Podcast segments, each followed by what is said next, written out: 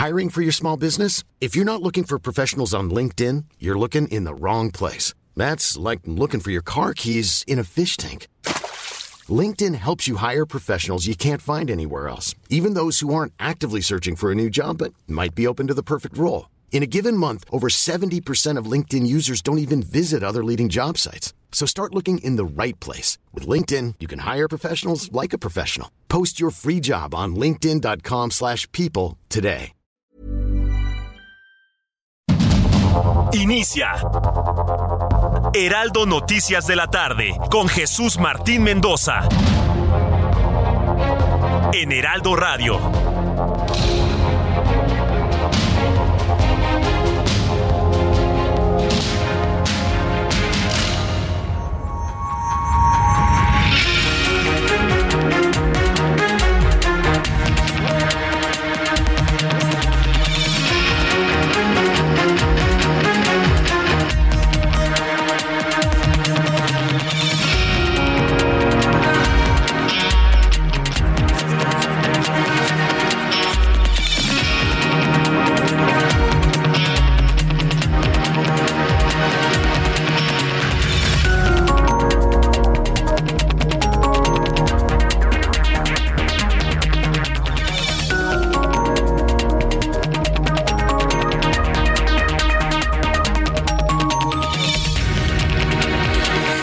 6 de la tarde en punto, hora del centro de la República Mexicana. Bienvenidos, muy buenas tardes. Iniciamos el Heraldo Radio, correspondiente este viernes 25 de noviembre del año 2022. Me da un enorme gusto saludarle a través de los micrófonos del Heraldo. Súbale el volumen a su radio, que le tengo la información más importante hasta este momento.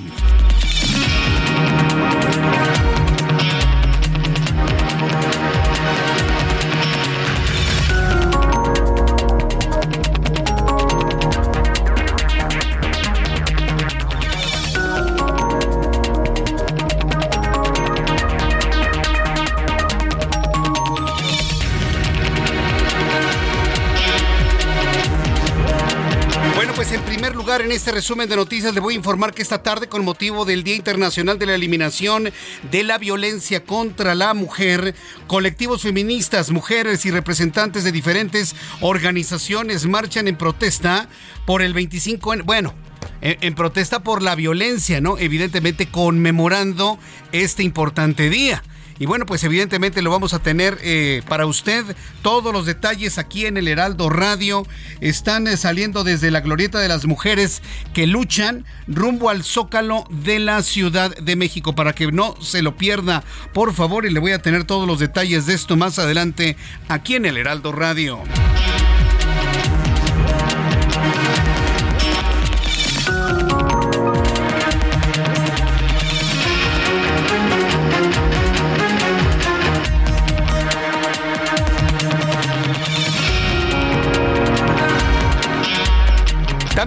Resumen de noticias le voy a informar que Jesús Zambrano, dirigente del Partido de la Revolución Democrática, y también Marco Cortés, dirigente del Partido Acción Nacional, eh, aseguraron que el senador Ricardo Monreal tiene las puertas abiertas para unirse a la alianza opositora Va por México.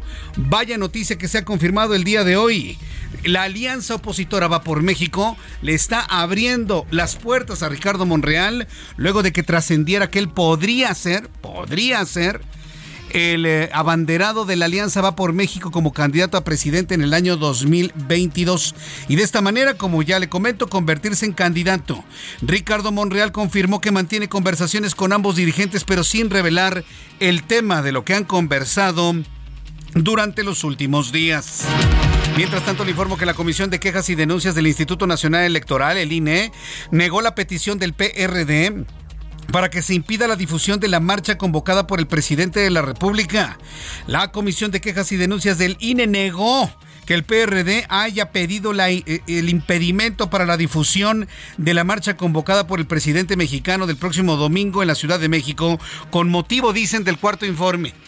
Pero mire, la verdad sea dicha, tienen todo el dinero de las ciudades y del gobierno Hoy aparecieron varios videos. ¿Qué dijo la jefa de gobierno? No, yo no sé quién está poniendo la publicidad. Apareció personal del gobierno de la Ciudad de México colocando la publicidad para el acarreo de incautos el próximo domingo 27. Pero fíjese, lo más interesante es que el propio presidente ya le llama la marcha de los acarreados, ya lo reconocen que efectivamente van a acarrear a todo lo que puedan y un eh, integrante, un defensor de la actual administración, ni su nombre le voy a decir, usted sabe quién es, está ah, eh, diciendo que bienvenidas, bienvenido el frutzi y la torta, reconociendo que van a carrear, van a pagar, van a dar frutsis, van a dar tortas para que vaya gente que quiera el frutzi, la torta y el billete, pues hacer bola, ¿no? Que hagan lo que quieran, mire, que hagan lo que quieran. Usted y yo hagamos nuestra vida normal con implementos en color rosa y blanco para el próximo domingo. Mientras tanto, la Fiscalía de Durango informó que investiga 40 denuncias presentadas por familiares de personas diagnosticadas con meningitis, mismas que se realizaron procedimientos quirúrgicos en hospitales privados.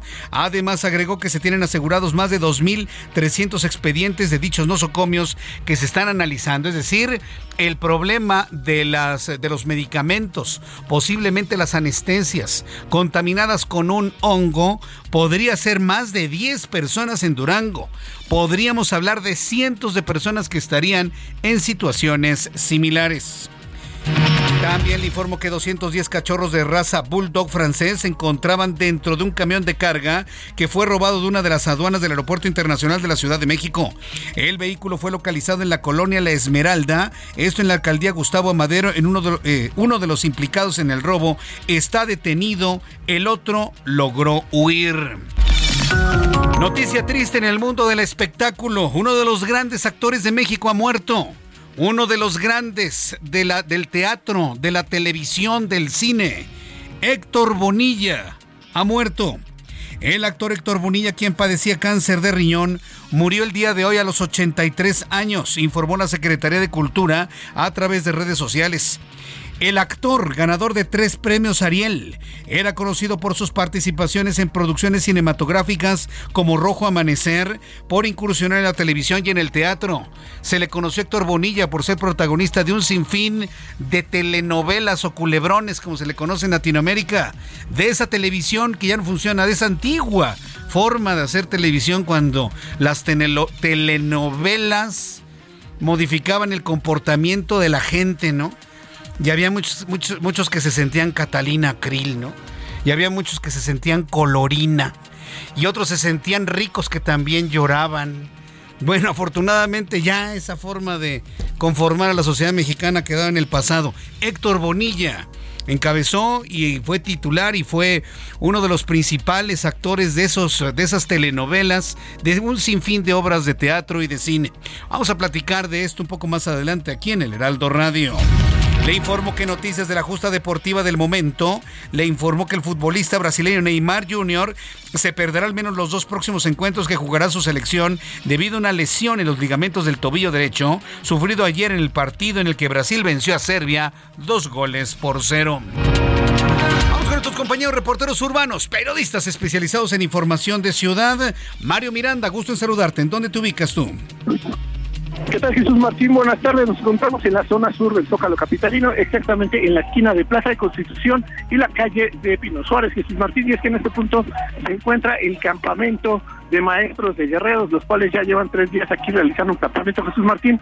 Y es que este día, a este punto del Zócalo Capitalino, ha llegado pues diversos contingentes, diversos colectivos feministas aquí a la Plaza del Zócalo para pues manifestarse debido a este día para erradicar la violencia en contra de la mujer, Jesús Martín. Pero lo que pues es llamarle la atención que han respetado el campamento de los maestros. Este grupo feminista llegó y se, ha colocado lo que es en la plancha del Zócalo. Ya realizó algunos destrozos un poquito en el edificio del ayuntamiento, destruyó unos cuantos vídeos, pero ha respetado lo que es el campamento, entonces no pudo ingresar lo que es al Palacio Nacional, donde comúnmente ingresan y empiezan a aventar cuetones y a realizar pintas, no han ingresado. Un colectivo intentó ingresar, pero pues las maestras, los, maestros que se encuentran aquí, se les quedaron viendo y las mujeres feministas mejor decidieron retirarse. Hasta el momento ha sido una marcha pacífica, Jesús Martín. Entonces ha sido una marcha pacífica hasta el momento.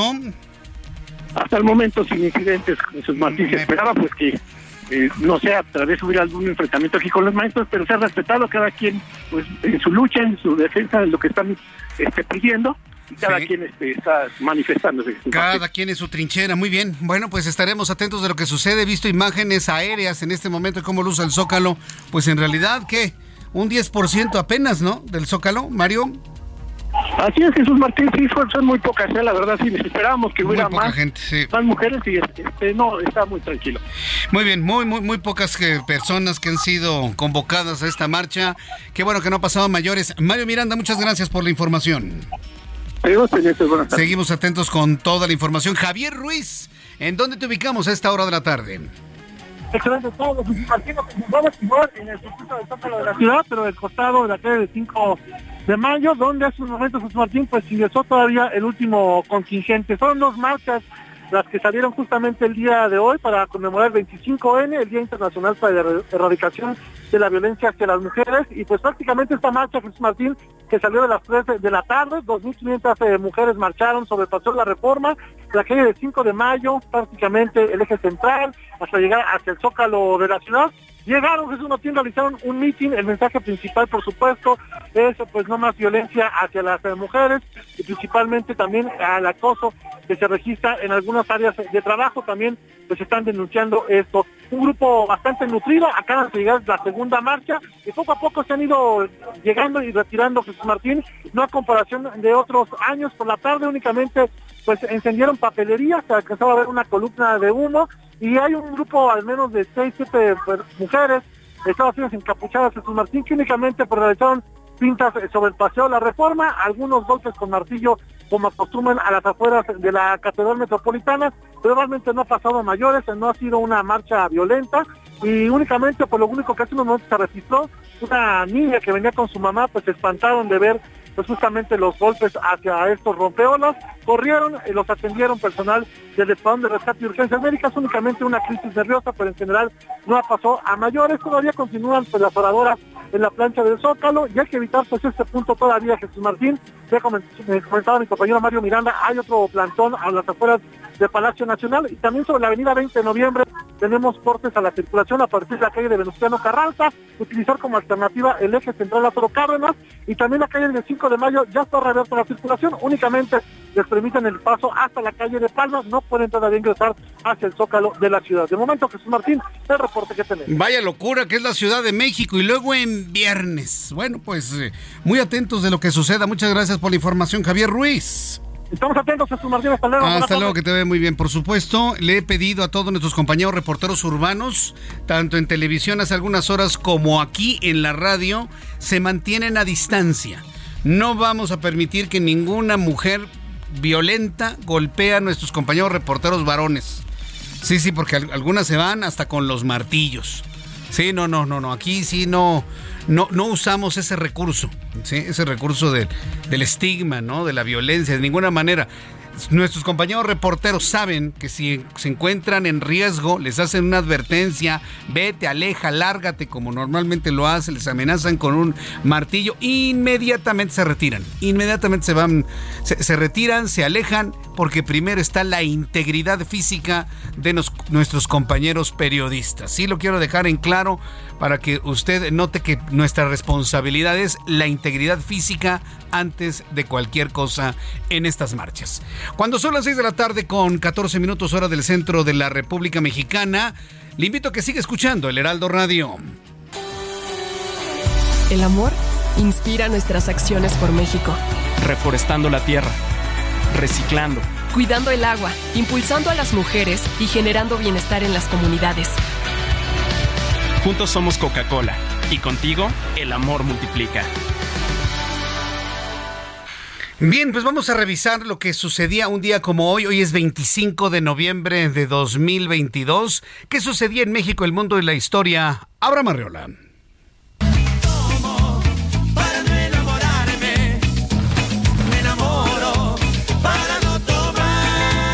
Amigos, bienvenidos. Esto es un día como hoy en la historia 25 de noviembre 1885. En Atlanta, Estados Unidos, se vota la ley seca que entrará en vigor en 1886. 1915, en Berlín, Alemania, Albert Einstein presenta su teoría sobre la relatividad general ante la Academia Prusiana de las Ciencias. Vete ya, si no encuentras motivos. 2006. Tras ofrecer un concierto en un palenque de Reynosa, Tamaulipas, es asesinado el cantante regional mexicano Valentín Elizalde, mejor conocido como el Gallo de Oro. Si yo fuera Maradona. También en un día como hoy fallece Fidel Castro en 2016 y en 2020 muere también su amigo, el argentino Diego Armando Maradona. Que tiemble el Estado, los cielos, las calles, que teman los jueces y los judiciales. Además, hoy es el Día Internacional de la Eliminación de la Violencia contra la Mujer. Amigos, esto fue un día como hoy en la historia. Muchas gracias. Gracias. Soy Claudia, soy Esther y soy Teresa. Muchas gracias Abraham Arreola por las efemérides de este 25 de noviembre. Como usted nota, hoy 25 de noviembre es una de esas fechas emblemáticas. Ya podemos quitar la música. Son de esas fechas emblemáticas en las que nos debemos de tener. Un día como hoy muere Fidel Castro. Un día como hoy muere Diego Armando Maradona. Un día como hoy matan a Valentín Elizalde. No, no, no. Y un día como hoy se conmemora el Día Internacional de la Lucha contra la Violencia hacia las Mujeres. Es un día verdaderamente singular, ¿eh? Hoy, y muere, exacto, perdón, y muere hoy Héctor Bonilla. Exactamente. Y es un- uno de los principales, o fue uno de los grandes actores, principales actores de nuestro país. Vea usted lo que significa y cómo se van acumulando hechos en un día como hoy, 25 de noviembre. Vamos a revisar las condiciones meteorológicas para las próximas horas. El Servicio Meteorológico Nacional, que depende de la Comisión Nacional del Agua, nos informa sobre pues las brisas, los vientos y sobre todo los fríos que estarán azotando el norte, occidente y centro de la República Mexicana. El Servicio Meteorológico Nacional, que depende de la Comisión Nacional del Agua, informa sobre el tránsito de la primera tormenta invernal junto con el Frente Frío número 11. Estamos hablando de que la primera tormenta invernal ya trajo las primeras nevadas a ciudades con buena altitud en el estado de Chihuahua. Primera tormenta invernal, el Frente Frío número 11 y la masa de aire polar mantendrán las condiciones invernales en el noroeste, norte y noreste de la República Mexicana. Durante esta noche y madrugada del sábado, la primera tormenta invernal de la temporada ubicada sobre Chihuahua, mientras que el Frente Frío número 11 y su masa de aire polar aire gélido. Van a recorrer el, el noreste y oriente del territorio nacional. Ambos sistemas producirán lluvias fuertes en Coahuila, en Nuevo León, en Tamaulipas, en Puebla y en Veracruz, así como chubascos en Chihuahua, San Luis Potosí, Guanajuato, Querétaro, Hidalgo. También se pronostica la caída de nieve o aguanieve en sierras de Chihuahua, Durango, Coahuila y Nuevo León. Primeras nevadas en Chihuahua primeras nevadas en Chihuahua, en Krill, en Batopilas, todo lo que es la zona de los eh, de las barrancas del cobre, en San Juanito, en las inmediaciones de, de los campos menonitas, allá en la ciudad, ciudad Cuauhtémoc. En fin, se ha pintado ya de blanco el estado de Chihuahua el día de hoy. Las primeras nevadas o al menos la primera caída de aguanieve que se reporta en el norte de la República Mexicana. Bien, con estos elementos de la atmósfera le doy- a conocer pronóstico del tiempo para las siguientes ciudades. Amigos que nos están escuchando en Guadalajara, Jalisco, gracias por estar con nosotros. La temperatura en este momento es de 22 grados mínima 11, máxima 26, parcialmente nublado en Guadalajara, Monterrey. Mínima 13, máxima 18, 15 grados en este momento. Los efectos de la masa de aire polar que ya le estaba mencionando sobre la ciudad de Monterrey en Tijuana. Mínima 10, máxima 23, 19 grados en este momento en Villahermosa, Tabasco no está lloviendo. Mínima 22, máxima 32 en la ciudad de Mérida, ya es completamente de noche.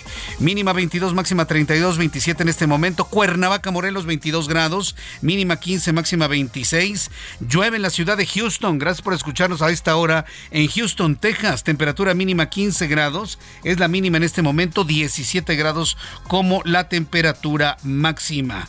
En San José del Cabo, 16 la mínima, máxima 28, completamente despejado, muy soleado, 24 grados en este momento. Y aquí en la capital de la República, el termómetro en estos momentos está en 19 grados, la temperatura mínima mañana al amanecer 10, la máxima 24 grados Celsius.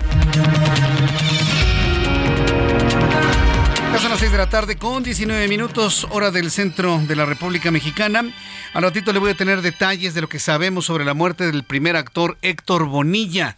Se acaba de informar hace, unas, hace una hora, hora y media a lo mucho. Mientras tanto, le informo que en Zacatecas, el presidente municipal de Pinos, Omar Telles, aseguró que colaborará con las autoridades en la investigación para esclarecer todos los hechos relacionados con el homicidio del general José Silvestre Ursúa, coordinador de la Guardia Nacional en la entidad. Reitero que busca garantizar que se aplique la ley con apego a derecho. Estefanía Herrera es nuestra corresponsal en Zacatecas y nos tiene una actualización de esta información. Adelante, Stephanie. Buenas tardes, Martín. Pues sí, para comentarte que tras el homicidio del general José Silvestre Ursúa Padilla, coordinador de la Guardia Nacional en el estado de Zacatecas, el presidente municipal de, de Pinos, Omar Telles Aguayo, pues aseguró que va a colaborar con las autoridades e, en la investigación y va a garantizar que se aplique con la ley con apego a derecho. Además, este, el presidente municipal de Pinos emitió un mensaje en el que señala que en el municipio que encabeza, pues no es ajeno a la situación de violencia que se vive en el país y en la entidad por lo que dijo que se va a reafirmar su compromiso para redoblar los esfuerzos y cumplir con el compromiso de velar la tranquilidad a las familias de, en la cabecera y las comunidades desde el ámbito de su competencia y bueno, pues aseguró que como alcalde va a continuar colaborando estrechamente en las tareas de recuperación de la paz y el fortalecimiento de la seguridad en el municipio. Además pidió a la población que conserve la calma y no caiga en el pánico, así para mantenerse atentos con la información que se genere a través de los medios oficiales. Y pues bueno, con relación con estos hechos, este también emitió sus condolencias y su solidaridad a familiares y amigos. Pues este también cabe recordar que el fiscal general del estado el día de ayer por la noche pues dio pormenores también de lo ocurrido durante estos enfrentamientos, eh, dos enfrentamientos precisamente que se suscitaron en este municipio y bueno, de los resultados que obtuvieron, ya que esto se debió primeramente eh, por un operativo en el que dividió el fiscal en tres fases. En la primera, en la que dice que este, primero se llegó a la comandancia municipal de Pinos y se detuvieron a tres presuntos policías, porque todavía no los catalogan como tal, pero presuntos policías municipales del municipio y se les decomisaron armamento. Para esto pues fue por lo que acudió el ejército y, y la Guardia Nacional. Eh, después de realizar estos este evento y algunos cateos y en la búsqueda también de personas desaparecidas fue cuando se suscitó el primer enfrentamiento en donde una de las personas eh, agresoras fueron eh, quienes resultaron muertas en el lugar. Y posteriormente eh, en un segundo enfrentamiento en otro evento este fue en donde el, se encontraba ya el general Ursúa quien encabezaba este grupo eh, de la Guardia Nacional cuando los agredieron y pues bueno, eh, él resultó gravemente herido, fue trasladado a un hospital y pues perdió la vida ahí en el lugar. Hubo más elementos de la Guardia Nacional y de la Fiscalía heridos sin que prestaran eh, hasta el momento todavía cuántos. Y pues en este último evento se detuvieron a dos hombres y una mujer y también este uno de los agresores del general pues resultó muerto en el lugar también. Bien, pues gracias por la información, Stephanie. Gracias por toda esta actualización. Estamos a la hora, estamos pendientes. estamos pendientes, gracias. Bueno, pues ahí inclusive también en las imágenes en donde el el gobernador del estado de Zacatecas pues ha llamado a la tranquilidad, a mantener la calma, a, seguir con la vida completamente normal en, en un día como hoy. son las 6 de la tarde con 23 minutos. Por cierto, quiero agradecer infinitamente a las personas que me escriben. ¿Sabe qué me está escribiendo nuestra querida amiga Radio Escucha Elizabeth Aguirre? Me está diciendo que un día como hoy, ¿sabe también quién murió? Raúl Velasco. Los más chavos no saben quién fue Raúl Velasco, pero los que ya estamos centrados en añitos sabemos que fue uno de los grandes conductores de programas de entretenimiento y que fue el titular durante muchos años de un programa que se llamaba Siempre en Domingo. Y lo más curioso es que Raúl Velasco murió un 25 de noviembre de 2006 y fue domingo. Murió en domingo. 25 de noviembre, anótele también, por favor, Raúl Velasco. Qué extraño día, ¿no? Un extraño día.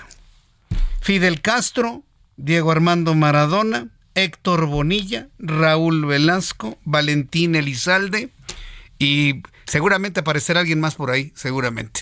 Bueno, son las 6 de la tarde con 25 minutos. Voy a ir a los anuncios. Le invito para que me escriba a través de mi cuenta de Twitter, arroba Jesús Martín MX, a través de mi cuenta de YouTube en el canal Jesús Martín MX. Y regreso con más noticias aquí en El Heraldo.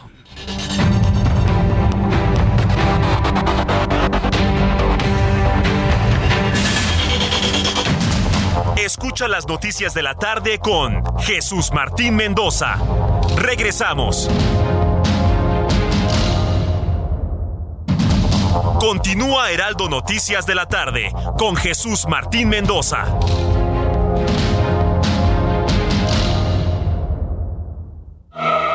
No te pierdas lo que Total Play tiene para ti este buen fin. Contrata ahora y llévate 150 canales, 100 en HD para que veas tus programas favoritos, 50 megas extra para navegar a toda velocidad, un servicio de TV adicional por 4 meses y por tiempo limitado recibe un Wi-Fi Pro sin costo.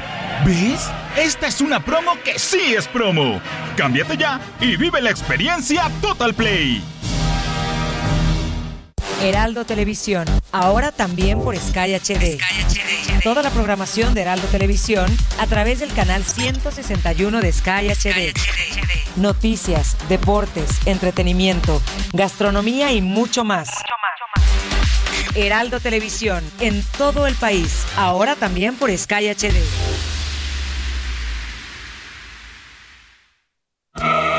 No te pierdas lo que Total Play tiene para ti este buen fin.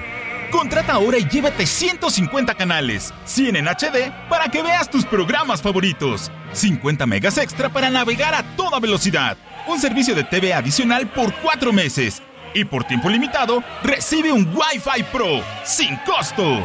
¿Ves? Esta es una promo que sí es promo. Cámbiate ya y vive la experiencia Total Play.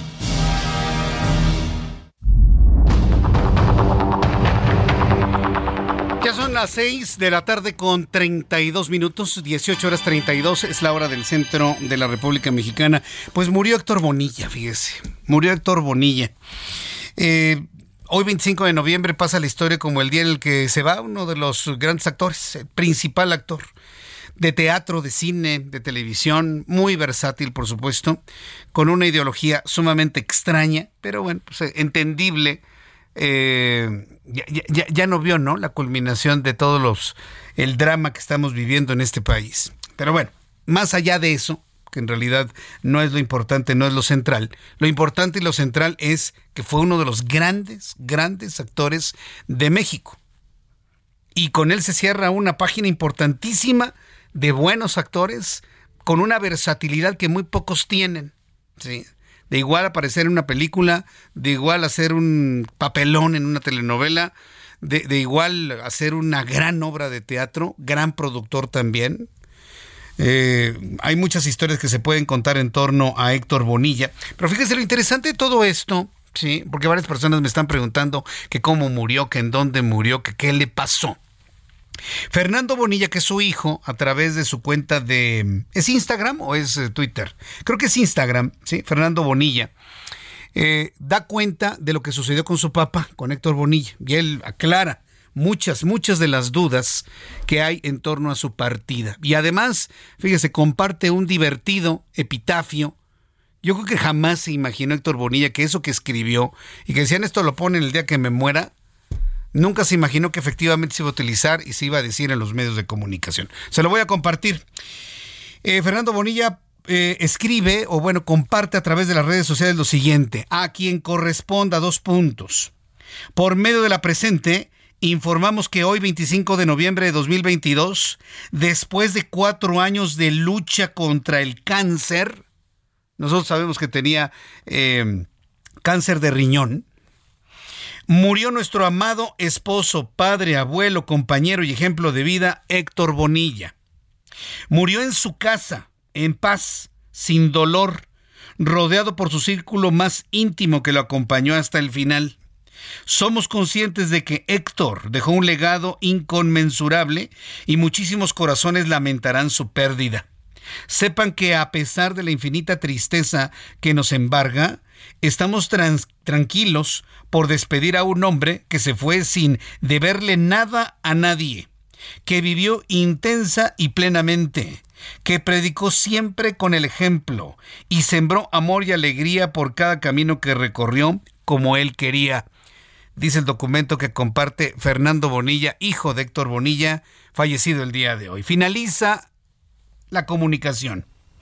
Compartimos con ustedes el epitafio que Héctor escribió para sí mismo hace varios años, dos puntos. Le voy a leer el epitafio, ¿eh?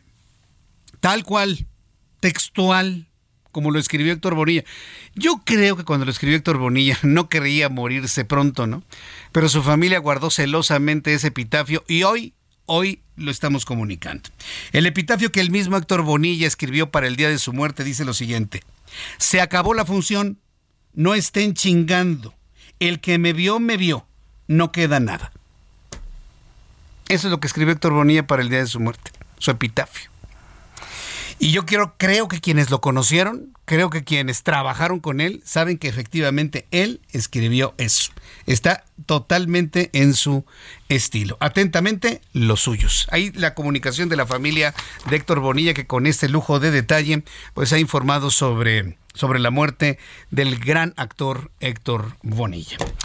Son las 6 de la tarde con 35 minutos, hora del centro de la República eh, Mexicana. Hemos estado siguiendo con mucho detalle toda la, marcha y la manifestación conmemorativa de este 25 de noviembre de Internacional de la Lucha contra la, la Violencia hacia las Mujeres.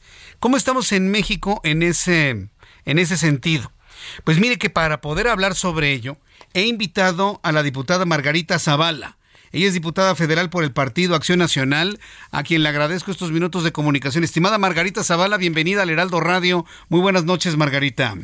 Buenas noches, muchísimas gracias. Bueno, primero que nada, pues la despedida a un gran mexicano, un gran actor, este, lo vi muchas veces en el teatro, lo vimos en películas, pues a Héctor Bonilla. Y además, pues impresionante el, el mensaje a la familia, como muy seguros del personaje que era o su padre o su esposo, ¿no?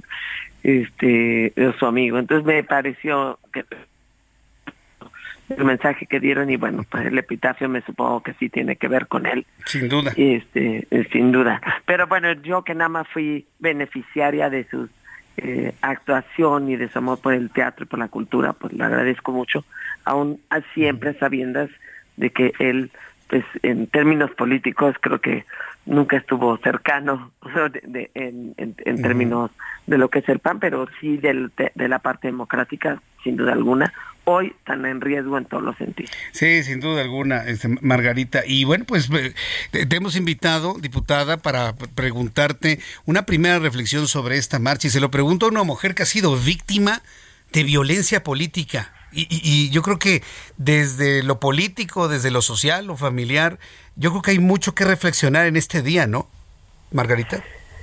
Así es, de verdad, primero hay una parte que es eh, que eh, ha sido como solapada y hay mucha complicidad. La verdad es que es bien fácil no dejar a las mujeres competir, es bien fácil no dejar a las mujeres dar su opinión, es, bien fácil em, hacer un lado a una mujer, ningunearla, humillarla.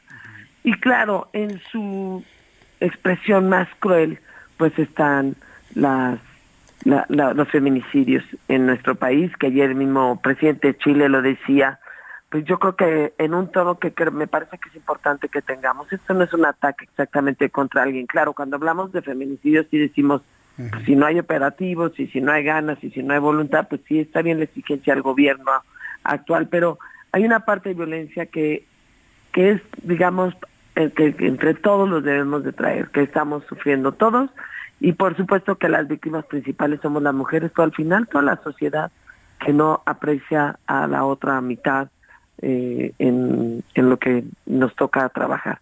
Yo he visto de verdad lo fácil que, bueno, a mí he sido víctima de unas, sí, aunque bueno, en la fila de víctimas de violencia, pues a lo mejor hay muchas otras, pues más fuertes, las que les tiran el ácido, las que las que las someten, las que tienen acosadas sexualmente, las que no las dejan subir en un, a un puesto porque no hicieron lo que alguien les pidió, la que fue violentada y porque tres años después se atrevió a decir algo, no hay abogado que la defienda y hay una red que defienda a un jefe. Entonces sí es, es un drama de todos los días. Su expresión más clara, 11 mujeres diarias asesinadas en las que se, en un, en un tema que se le puede investigar como feminicidio. Margarita Zavala, eh, ¿qué tan cerca o qué tan lejos estamos de cumplir con esa esperanza y con esa visión de un, en este caso, porque el asunto es mundial, pero en el caso de México, un México libre de violencia hacia las mujeres, de piso parejo, cuando pues lamentablemente estamos gobernados por un presidente que es incapaz a algunas mujeres de hablarles por su nombre, ¿no, Margarita? No, desde luego, por supuesto que, que a, a mí por supuesto y que soy de oposición, pero también trata muy mal a sus mujeres, digamos a las que están en su cercanía, en su trabajo, las que están ah, prestando servicios, no es una persona realmente con, eh, de, con visión de inclusión de las mujeres. Como todo exprime y tira, él exprime y tira y le es más fácil así tratar a, las mujeres.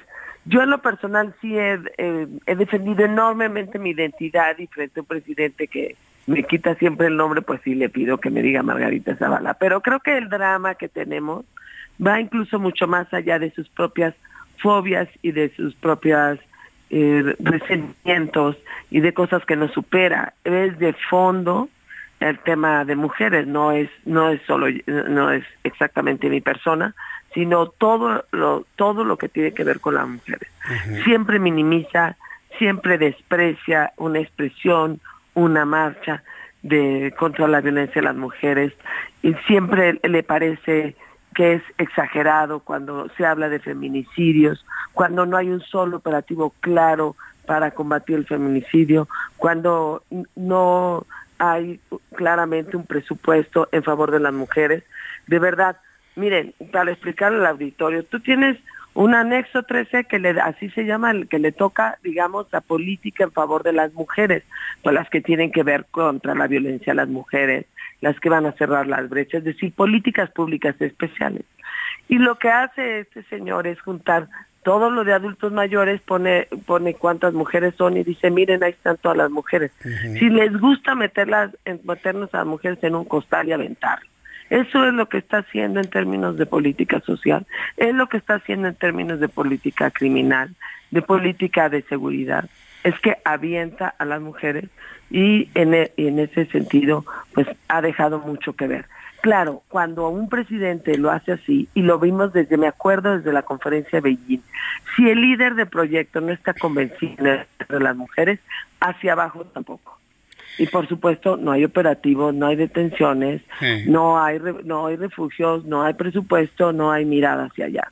Y eso es en lo que nosotros ahorita estamos como país y desgraciadamente no ha cambiado. Ya llevan cuatro años, ya no pueden decir que se les heredó algo. No, y lo que no, pues ya llevan cuatro años, ya no tiene ningún sentido. Todo el tema de eh, violación hacia las mujeres, este, de fíjate, más, más de 170 han sido atacadas por nacido. Es decir, realmente no hay ninguna mirada hacia las mujeres. No nos voltea a ver.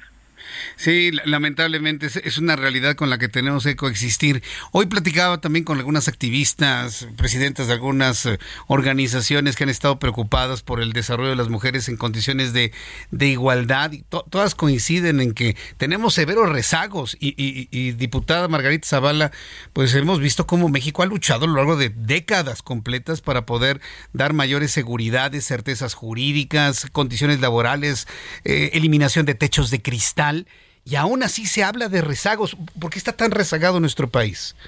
Bueno, por un lado porque hay poca, eh, no hay presupuesto que permita, son políticas públicas que tienen que ser constantes y que no se pueden ir eh, deteniendo, tienen un ritmo y con estos cuatro años a la hora de detenerse es fácil que haya un retroceso. Y luego también la inseguridad pues afecta especialmente a las mujeres y no hay, por ejemplo, corredores de seguros en términos, por ejemplo, de educación, de las preparatorias, de, los, de, la educación superior. Y me parece que es mucho más atender a las mujeres y no dar eh, seguridad ciudadana hacia las mujeres, particularmente a ellas, que, eh, que el, el tener una política pública. Ahora, yo te voy a decir también una parte muy importante. las mujeres, eh, si se, las mujeres tienen que, tenemos que ir exigiendo también, tenemos que tener un sentido de solidaridad mayor. Yo tuve una experiencia en la Cámara. Siempre que me toca a mí, a quien mandan es a las mujeres a pegar. No solo a mí, a todas las mujeres. Siempre las golpeadoras son las mujeres, las que gritan son las mujeres. Y yo sí creo que en ellas, en, en reclamar desde ese, desde ese lugar. Es decir, son las que les toca el papel de confrontación. Y eso hace que los hombres tengan una mayor calidad en términos de conciliación. Y eso es, es terrible porque están utilizando a las mujeres para pegar a otras mujeres.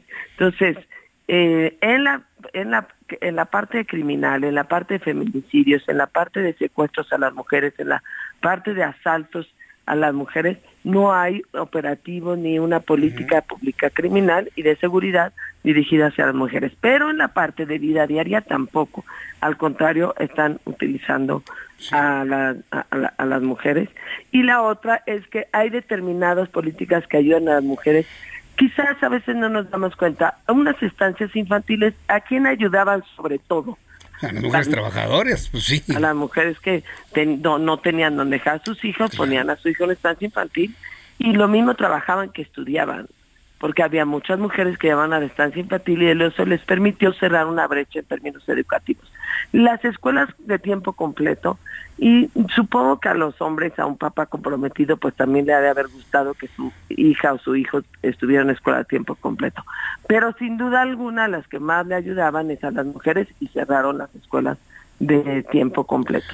Cada vez que le quitan dinero a un refugio o no les dan dinero a los refugios, pues ¿quiénes son las víctimas principales? Pues las mujeres. Eso ha hecho un retraso, un retroceso en el avance de las mujeres que cuando interrumpes políticas públicas que empiezan a ser constantes, eh, pues al interrumpirlas el retroceso es mayor, es así como un pasito para adelante y dos para atrás, pues eso pasa, ¿no? Pero a la hora del retroceso es mucho mayor porque lo interrumpe. Y, y bueno, hay mucho eh, que hacer pero lo primero que necesitamos es que este gobierno caiga en la cuenta de ello. Pues eh, no, no, hay otra más que empujarlos a que caigan en la cuenta de ello. Margarita Zavala, ha sido muy valioso esta, esta colaboración, esta participación aquí en el Heraldo Radio. Muchas gracias por estos minutos y nos vamos a saludar en una oportunidad futura. Muchas gracias, Margarita Zavala. Muchas gracias, nos vemos. Hasta pronto, gracias. Es la diputada Margarita Zavala quien vaya, desde una posición, tiene razón, digo, hay mujeres que han sufrido tanta o más violencia que ella, pero en su posición de, personaje de la política, personaje mediático, es interesantísimo su, su planteamiento, su discurso, su testimonio. Ahora, es muy importante también el testimonio desde la misma marcha que se está realizando el día de hoy. Hago contacto en estos momentos con Edith Olivares Ferreto. Ella es directora ejecutiva de Amnistía Internacional.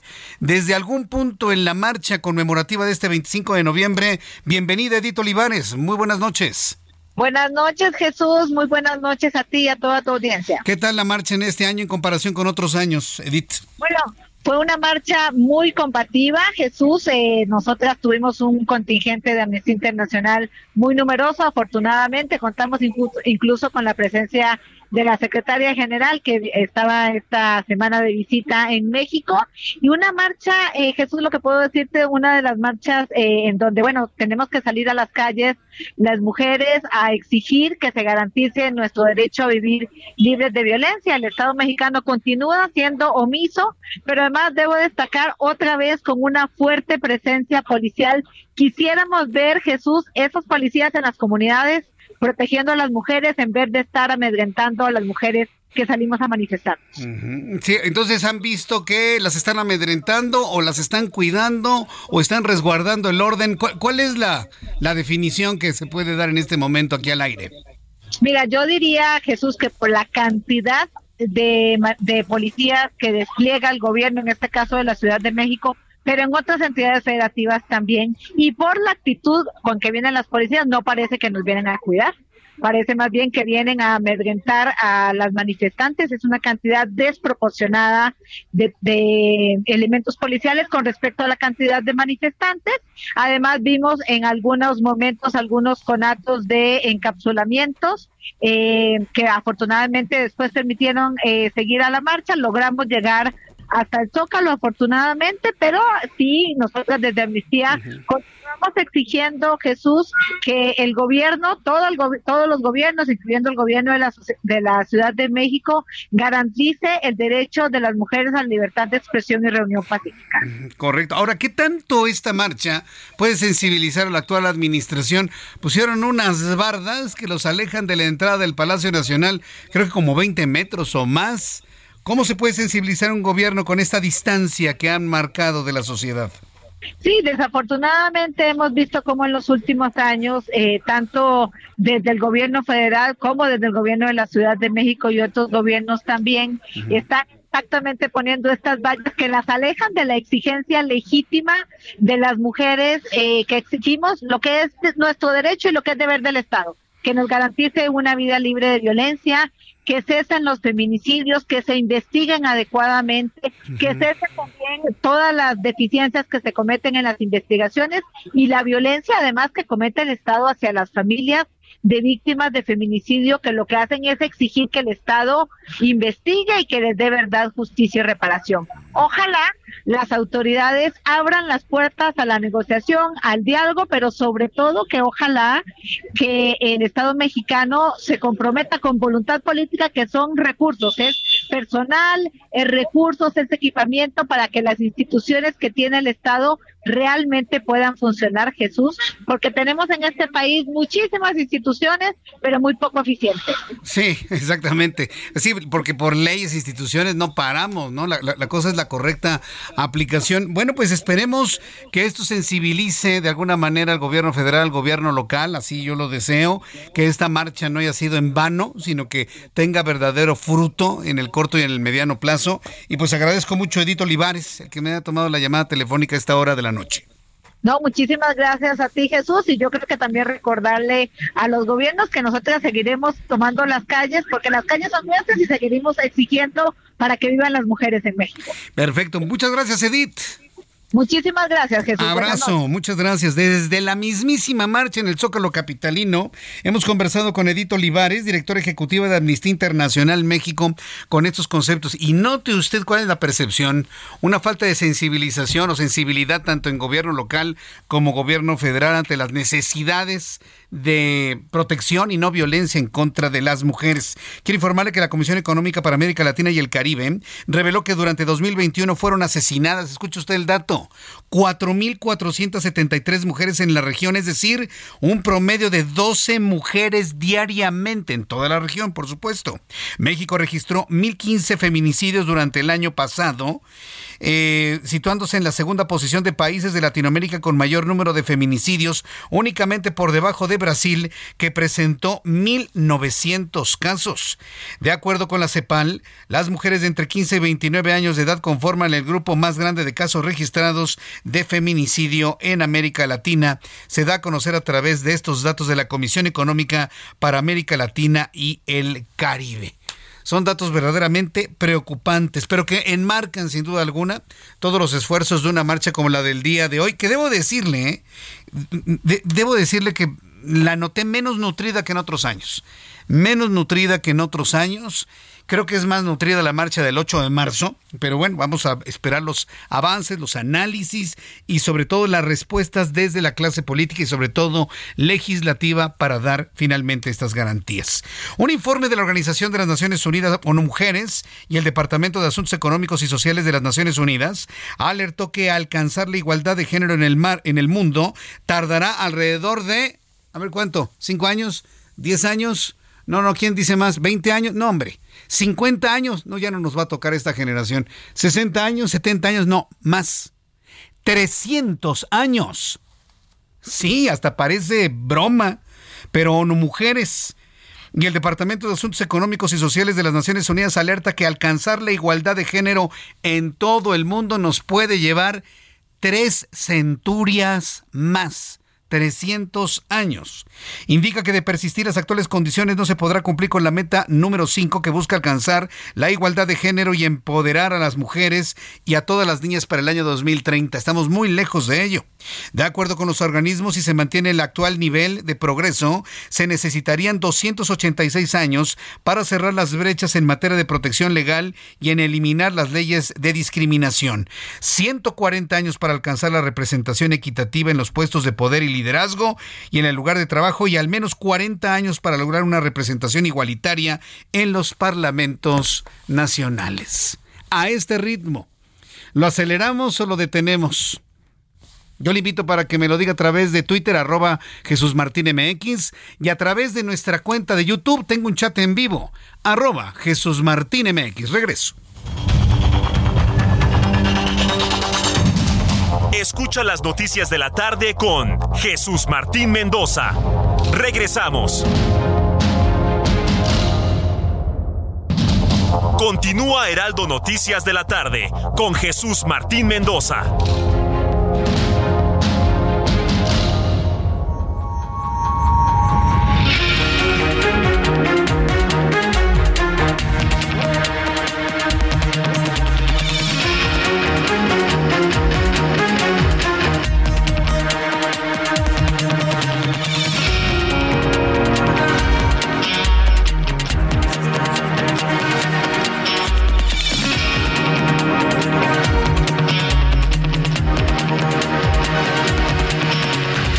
Son las 7 en punto, hora del centro de la República Mexicana. Le presento un resumen con las noticias más importantes en el Heraldo Radio. Hoy es 25 de noviembre, Día Internacional de la Eliminación de la Violencia contra las Mujeres. Y en este marco, una gran marcha en la Ciudad de México alcanzó el Zócalo Capitalino para la exigencia del gobierno, tanto local como federal, la exigencia de condiciones necesarias para evitar la violencia de todo tipo hacia las mujeres. Mientras tanto, un informe de ONU Mujeres y el Departamento de Asuntos Económicos y Sociales de Naciones Unidas alertó que alcanzar la igualdad de género en el mundo tardará todavía 300 años más. No es una broma, es un informe oficial de ONU Mujeres y el Departamento de Asuntos Económicos y Sociales de Naciones Unidas aseguran que todavía la humanidad, no están hablando de un país en específico, le faltan 300 años, tres centurias para alcanzar la igualdad en todos los sentidos, la igualdad de género con las mujeres. Yo le invito para que me dé su opinión a través de Twitter, arroba Jesús MX, arroba Jesús Martín MX. Y en el marco del 25 de noviembre, Día Internacional de la Eliminación de la Violencia contra la Mujer, el ministro Arturo Saldívar, presidente de la Suprema Corte de Justicia de la Nación, dijo que el patriarcado va a caer y ellas lo están tirando. Dijo el eh, el ministro presidente de la Suprema Corte de Justicia de la Nación. Además aseveró que prevenir la violencia contra las mujeres, sancionarla y erradicarla es un compromiso internacional, un deber constitucional y una exigencia moral. Más adelante le voy a tener detalles de las declaraciones del presidente de la Suprema Corte de Justicia de la Nación en torno a este tema. El presidente mexicano el día de hoy aseguró que todavía existen dos que tres interesados en la compra de Banamex, el banco de Citigroup que está vendiendo en México. Recuerdo que se llama Citi Banamex. Se va a separar Citi, Citi se va a quedar con algunos clientes que actualmente tiene con Banamex en México y toda la banca de consumo de Banamex está a la venta. Bueno, pues el presidente de la República hoy se refirió a que poco a poco se han ido saliendo algunos competidores. Pues salió Banorte, declinó Santander. En esta semana, Inbursa de Carlos Slim dijo: Yo no lo voy a comprar. Bueno, pues el presidente mexicano aseguró que todavía hay dos que tres interesados en la compra de Banamex, entre ellos Germán Larrea el presidente del Grupo México, a quien descartó vetar del proceso de la compra del banco de Citigroup, a pesar de tener conflictos recientes con él debido al cambio de licitación en el tren Maya. Es decir, aunque tiene conflictos y enfrentamientos, es que ¿quién no ha tenido enfrentamientos con este hombre? Bueno, dice que no lo va a vetar, que finalmente estará muy atento de si Germán Larrea va por la compra del Banco Nacional de México. En más del 25N, Edith Olivares, directora de Amnistía Internacional México, aseguró que seguirán tomando las calles hasta que el gobierno federal garantice el derecho de las mujeres a una vida sin violencia y que los crímenes cometidos en contra de ellas no queden impunes. Agregó que el gobierno ha mantenido una barrera insensible que los aleja de las protestas legítimas, desestimando la importancia que tienen para las mujeres una vida sin violencia y así lo planteó hemos visto como en los últimos años, eh, tanto desde el gobierno federal como desde el gobierno de la Ciudad de México y otros gobiernos también, están exactamente poniendo estas vallas que las alejan de la exigencia legítima de las mujeres eh, que exigimos lo que es nuestro derecho y lo que es deber del Estado que nos garantice una vida libre de violencia, que cesen los feminicidios, que se investiguen adecuadamente, que cesen también todas las deficiencias que se cometen en las investigaciones y la violencia además que comete el Estado hacia las familias de víctimas de feminicidio, que lo que hacen es exigir que el Estado pues sí, se dirán cosas muy bonitas sobre la marcha, pero hace unos instantes medios de comunicación en México han dado a conocer imágenes de cómo violentas mujeres arremetieron a patadas, golpes, aventones, gritos, insultos, patadas voladores, piquetes de ojo en contra de un ciclista varón. Lo agarraron a él solo y su bicicleta entre 10 violentas mujeres Esperemos que este ciclista ponga las denuncias correspondientes para detener a estas señoras. No, no, no, pero le, llegaron con todo, zapes, piquetes de ojo, patadas, nada más se veía como el hombre este, se doblaba, agarraron su bicicleta, se la destrozaron. Esa es una de las expresiones de la marcha del día de hoy. El gobierno de la ciudad ya analiza las imágenes para buscar las sanciones correspondientes. Mientras tanto, Margarita Zavala, diputada federal del Partido Acción Nacional, denunció en entrevista que en México existe una complicidad para no dejar a las mujeres competir o dar su opinión porque las hacen a un lado, donde la expresión más cruel de esa discriminación son los feminicidios que afectan a las mujeres dañando a toda la sociedad. Margarita Zavala en entrevista con El Heraldo agregó que el presidente mexicano siempre minimiza a las mujeres en temas de feminicidio y en casos de violencia contra ellas y también reveló que las mujeres que rodean al actual presidente también son víctimas de maltrato por parte del Ejecutivo Federal. Eh, eh, que eh, ha sido como solapada y hay mucha complicidad. La verdad es que es bien fácil no dejar a las mujeres competir, es bien fácil no dejar a las mujeres dar su opinión, es, es bien fácil hacer un lado a una mujer, ningunearla, humillarla. Y claro, en su expresión más cruel, pues están las los feminicidios. Yo creo que el drama que tenemos va incluso mucho más allá de sus propias fobias y de sus propios resentimientos y de cosas que nos supera. Es de fondo el tema de mujeres, no es no es solo no es exactamente mi persona, sino todo lo todo lo que tiene que ver con las mujeres. Siempre minimiza, siempre desprecia la Interpol, en más noticias en este resumen, le informo que la Interpol liberó una ficha roja de búsqueda en contra de Ney González, exgobernador de Nayarit, a quien se le acusa por delitos relacionados con la venta irregular de distintos inmuebles en la entidad y por el, fraude de un fideicomiso por un total de 21.657 millones de pesos, reveló la Fiscalía General de Nayarit. Hay estos políticos y además, lo voy a decir como ese, ¿eh? atascados o sea, no se conforman con robar un millón, dos millones, cinco millones, diez. No, hombre. Hizo un fraude por 21 mil. 657 millones de pesos ha revelado la Fiscalía General de Nayarit. O dígame usted cuál es otro calificativo que se le puede decir a alguien que se sirve con ese tamaño de cuchara en la entidad. Nada más para que vaya viendo. Ya lo persiguen en todo el mundo. En el marco de la conmemoración del 25N, la gobernadora de Quintana Roo, Mara Lezama, arrancó la agenda de 16 días de activismo contra la violencia de género e hizo un llamado a estrechar lazos de colaboración para construir una sociedad que respete, protege e impulse a las mujeres. Dijo que las mujeres están en el centro de las decisiones de su gobierno, el cual trabaja de manera permanente para que todas tengan autonomía económica, personal y política. Y pese a que anoche se hallaron cuatro cuerpos sin vida en la carretera Manzanillo-Jiquilpan, en la comunidad La Cofradía en Mazamitla, este viernes el gobernador de Jalisco, Enrique Alfaro, anunció que no piensa aumentar el número de elementos o la estrategia de seguridad en Mazamitla, pese a los constantes enfrentamientos y a la disputa que se ha mantenido entre grupos criminales que hay en la zona. También informa en este resumen de noticias que la policía de Virginia en los Estados Unidos publicó en redes sociales la nota que dejó André Bing, gerente de Walmart que asesinó a balazos a sus compañeros para después quitarse la vida. En la nota Bing denunció burlas, acoso por parte de sus compañeros de trabajo después de hackear su teléfono celular, acto por el cual perpetró el ataque armado en contra de ellos. Se trata de una venganza porque le vulneraron su intimidad revelada en un teléfono celular. Yo creo que nada justifica el hecho, pero por lo pronto ya se conocieron sus motivos. Un ataque armado a dos escuelas del Estado Espíritu Santo en Brasil dejó tres personas muertas y once heridos, informaron autoridades policiales de la zona. El ataque armado inició cuando dos hombres ingresaron a una escuela y dispararon contra unos profesores para después desplazarse a otra escuela y abrir fuego, fuego contra el inmueble. Jugaremos, muévete, luz verde. Jugaremos, muévete, luz verde.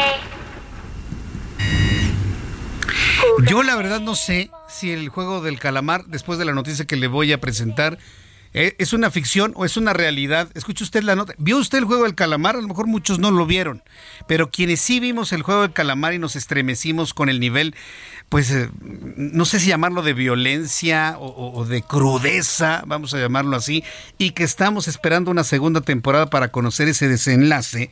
Bueno, pues quiero informarle que Oh Jong-soo, el actor conocido como el jugador 001, de la serie surcoreana El juego del calamar, fue acusado de tener conductas sexuales inapropiadas contra una mujer luego de que se presuntamente la tocara sin su consentimiento. El juego del calamar parece que también tocó el estado de ánimo de más de uno de sus integrantes. El 001 tiene problemas con la justicia, pero de la vida real. Estas son las noticias en resumen. Le invito para que siga con nosotros. Le saluda Jesús Martín Mendoza.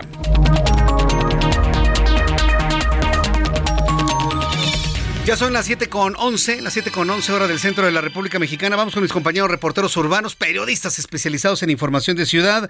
Mario Miranda, ¿en dónde te ubicamos a esta hora de la noche? ¿Qué tal Jesús Martín? Buenas noches. Nos encontramos en la esquina de Pino Suárez y la avenida José María Izazaga, en donde en estos momentos la vialidad es complicada por los automovilistas que se dirigen hacia la avenida Chapultepec y esto se debe a los peatones que transitan por esta zona provenientes de la marcha por el Día Internacional en contra de la mujer, en contra de la violencia de las mujeres. Así que recomendarles a los automovilistas que manejen con precaución debido a la afluencia de peatones en esta zona. La avenida 20 de noviembre y la calle Pino Suárez continúan cerradas hasta que termine el mitin de, de, la marcha Jesús Martín. Y por último, el eje central Lázaro Cárdenas de la calle José María Izazaga al eje 1 Norte presenta carga vehicular. Es la información real al momento. Muchas gracias por la información, Mario. Seguimos pendientes. Hasta luego, seguimos pendientes. Vamos con mi compañero Javier Ruiz. ¿En dónde te ubicamos, Javier? Continuamos, Zócalo Jesús Martín, donde pues ya ha terminado este meeting por el 25N. Poco a poco ya se han retirado los grupos de, mujeres que estaban en la plancha del Zócalo de la ciudad. Ya únicamente está personal eh, de limpia realizando las labores pertinentes aquí en el primer cuadro de la capital. Sin embargo, todavía tenemos cerrada circulación, al acceso hacia el Zócalo, principalmente sobre el 20 de noviembre, llegando a la calle de Venustiano Carranza.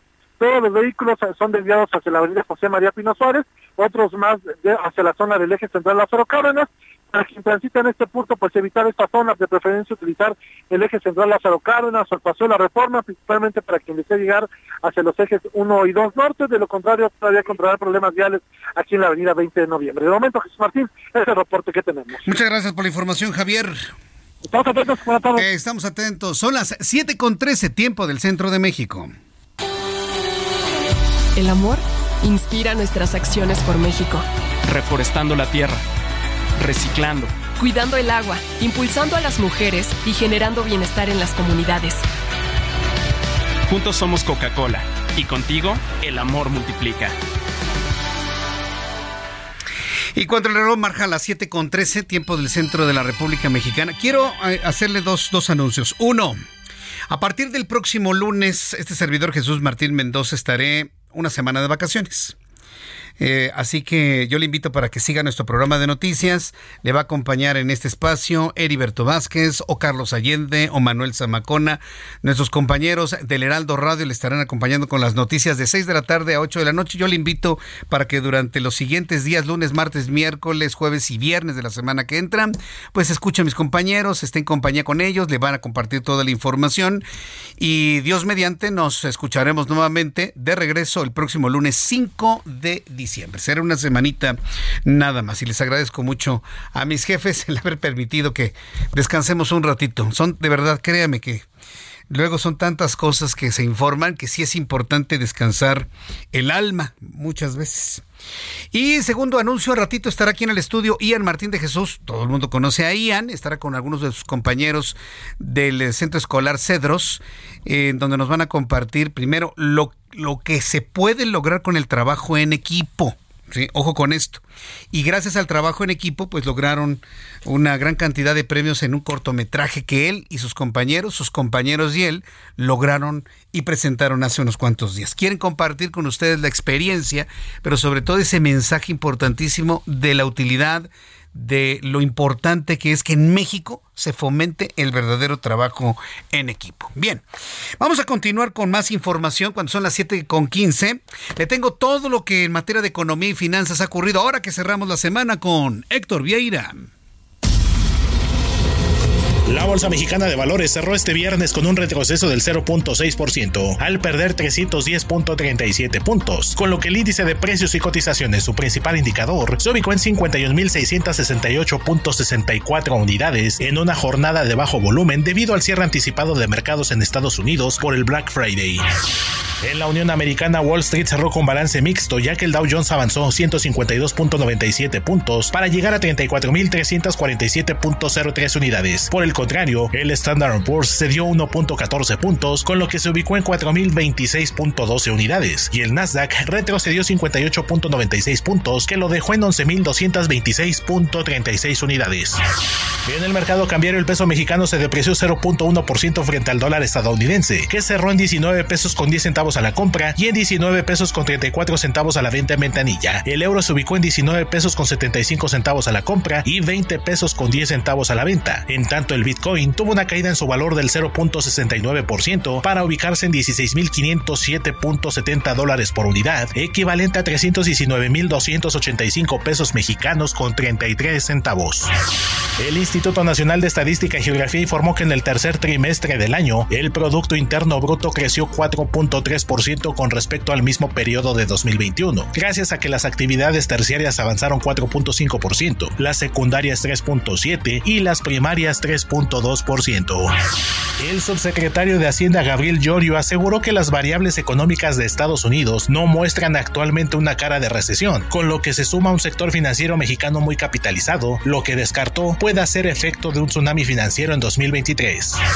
La Cámara Nacional de la Industria de Desarrollo y Promoción de Vivienda advirtió que en 2023 el costo de inmuebles podría elevarse entre un 12 y 17%, derivado de los sobrecostos en algunos materiales, por lo que instituciones como el Infonavit buscarán convenios para no incrementar sus tasas de interés. Informó para las noticias de la tarde Héctor Vieira. Muchas gracias Héctor Vieira por las efemérides del día de hoy. Ya son las 7 con 17, las 19 horas con 17 minutos hora del centro de la República Mexicana. Ya estamos entrando a la temporada de diciembre. Hay, hay que decirlo con toda claridad. Aparecen todas las oportunidades para pues para comer, para luego al ratito vienen las posadas y que le invitaron a esto y vienen las cenas de las compañías o comidas de las compañías. Eh, hay, se incrementa en diciembre mucho la posibilidad de comer. Pero debe usted saber que muy pocas personas son conscientes de la importancia de revisar su higiene y su condición bucal, todo lo que ocurre en su boca, sobre todo la condición dental. Y precisamente luego sucede ¿eh? que en los meses de diciembre, cuando hay una actividad acrecentada, pues hay problemas con las muelas, problemas de picaduras, problemas de salud bucal y salud dental. El que usted tenga bien sus dientes le proporciona también salud emocional. Son de esas cosas que luego no nos detenemos a pensar y precisamente por ello he invitado el día de hoy a Cindy Borgata. Es directora de marketing de Borgata, a quien yo le agradezco estos minutos de comunicación con el auditorio del Heraldo. Estimada Cindy, gracias por tomar nuestra llamada. Jesús Martín, buenas noches. Muchas gracias a ti por el espacio. Como que luego no nos percatamos o no nos detenemos a revisar nuestra salud bucal. Digo, sí, nos lavamos los dientes tres veces al día y todo esto, pero no cuidamos nuestros dientes, no lo atendemos. ¿Por qué sucede esto en México? ¿Y qué es lo que tendríamos que hacer en torno a la salud bucal y la salud emocional? Sí, mira, la realidad es que desafortunadamente se visita al dentista cuando algo nos duele, ¿no? Y no por un tema de prevención.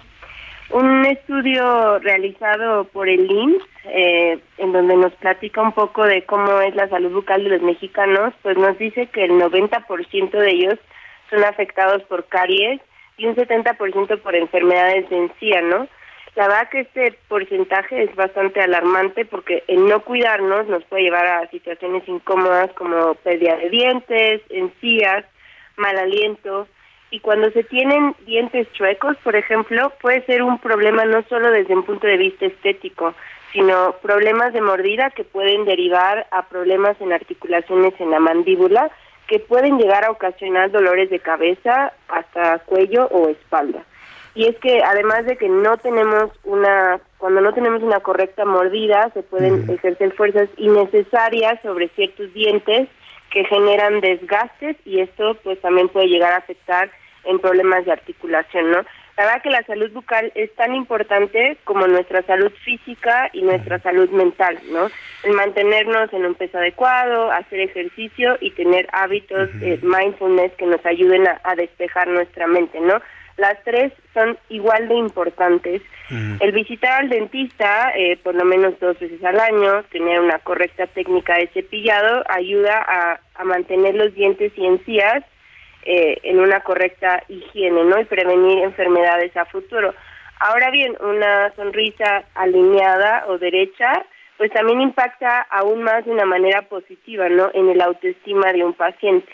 Eh, muchos quieren tener una sonrisa perfectamente alineada y como ya lo platiqué, va más, va más allá de un punto de vista estético, ¿no? Cuando la mordida no engrana bien, ¿no? ¿A qué me refiero? Que la parte superior y la parte inferior de los dientes no se acomodan bien, pues estas fuerzas pueden llevar a, problemas eh, mayores, ¿no? Por eso es muy importante visitar a, a los especialistas, ¿no?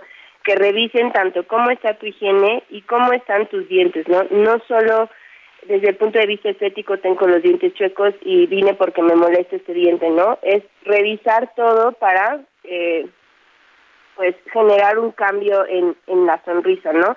Muchas personas cuando tienen algún problema dental, ¿no? Tienden a, a esconder o a dejar de sonreír, ¿no? Cuando atacas eso de raíces de el tema de la higiene o el que los dientes estén un poco chuecos, intangiblemente eh, generas un valor positivo en el autoestima de las personas y ellas pues no paran de sonreír, ¿no? O sea, siempre no hay nada más bonito que ver una persona eh, sonriendo, ¿no? Sí, yo, es, algo muy bueno, pero a veces como que no nos damos cuenta de que sí, a lo mejor tener el diente chueco, el diente separado, una coloración más amarilla de los dientes, que entiendo que es también una condición normal hasta ciertos puntos, pues pueden generar pues, una falta de autoestima o un un deterioro en la autoestima muy, muy importante.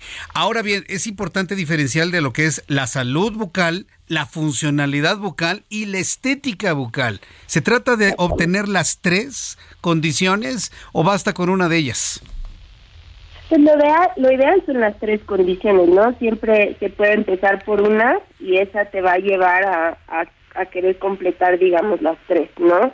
Eh, si bien es importante la higiene bucal, ¿no? También el poder eh, tener una sonrisa que nos guste estarla mostrando siempre, ¿no? Es, no no llena más y da más eh, valor en, una persona que, que cualquier otra cosa, ¿no? Es como un valor muy intangible y una siempre una buena y una bonita sonrisa es una inversión de por vida, ¿no? Y muchas veces le damos valor a otro tipo de cosas. De hecho, una de nuestras campañas se llama Más allá de tu sonrisa y justamente busca mostrar esto, el poder que tiene una sonrisa en las personas y cómo es un valor tan intangible y poderoso. Eh, en esta campaña tenemos varias personas que han cambiado su sonrisa y ellos son quienes nos platican por qué sonríen, quiénes son, cómo desde sus pasiones y sus sueños pues buscan motivar a aquellas personas que están buscando generar un cambio en su sonrisa, que, no se detengan, ¿no? Y que busquen la solución que mejor se acople a, su estilo de vida.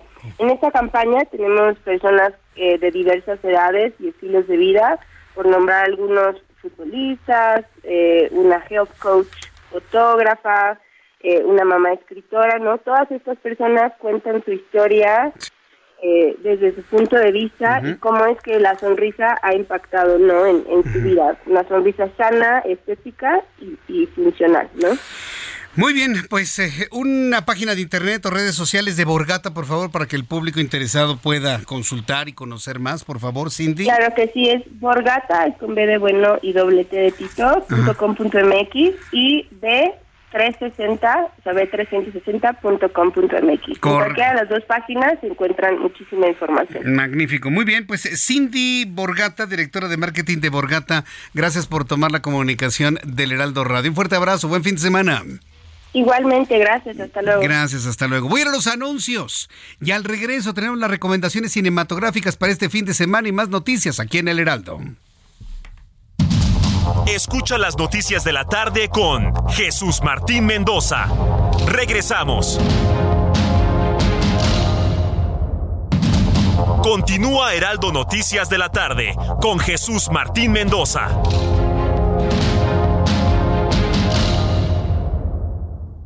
Heraldo Televisión, ahora también por Sky HD.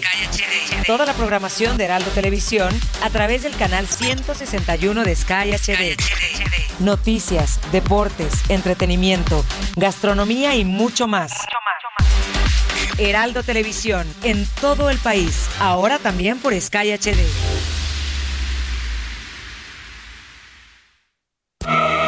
No te pierdas lo que Total Play tiene para ti este buen fin. Contrata ahora y llévate 150 canales, 100 en HD para que veas tus programas favoritos, 50 megas extra para navegar a toda velocidad, un servicio de TV adicional por 4 meses y por tiempo limitado recibe un Wi-Fi Pro sin costo. ¿Ves? Esta es una promo que sí es promo. Cámbiate ya y vive la experiencia Total Play. El 12 de noviembre se conmemora el Día Mundial contra la Neumonía, una enfermedad que cobra miles de vidas en México al año, especialmente en niños y personas mayores. Hoy es posible prevenirla gracias a las vacunas. Consulte con su médico sobre las recomendaciones de vacunas disponibles. Porque cuando prevenimos, respiramos tranquilos. Sobre los esquemas de vacunación, consulte a su médico. Un mensaje de Pfizer con autorización 22330021B0812. ¿Qué tal amigos del Heraldo Radio? Seguimos gozando de grandes goles y jugadas en Qatar 2022. Contrata Sky y disfruta en exclusiva los partidos de fase de grupos de Francia, el actual campeón de la Copa del Mundo. Contrata Sky y goza en exclusiva los partidos de la fase de grupos de Francia, el actual campeón de la Copa del Mundo. O si ya eres cliente, regístrate y activa sin costo adicional Qatar 2022 entrando a sky.com.mx. Qatar completo en exclusiva por Sky y Sky Prepago.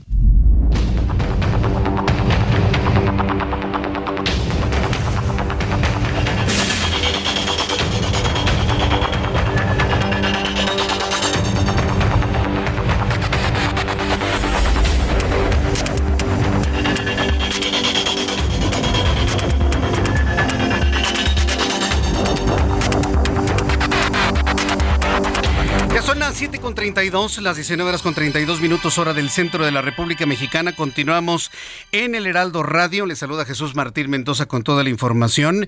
Y bueno, pues en unos instantes más, lo que le había platicado. Estará aquí con nosotros Ian Martín de Jesús con sus compañeros del Centro Escolar Cedros, que nos van a platicar sobre el valor del trabajo en equipo cosa que bueno, pues les dio la posibilidad de hacer un cortometraje y obtener pues la mayor cantidad de premios en el certamen en el que estuvieron. Pero antes, me da mucho gusto saludar a Luis Eduardo Velázquez, él es abogado, periodista, director del diario Semanero Capital Ciudad de México, y a propósito de todo lo que se está pensando y todo lo que se plantea en este 25 de noviembre, Día Mundial de la Eliminación o Erradicación de la Violencia contra las Mujeres, ¿cómo estamos en materia de violencia de género y sus retos?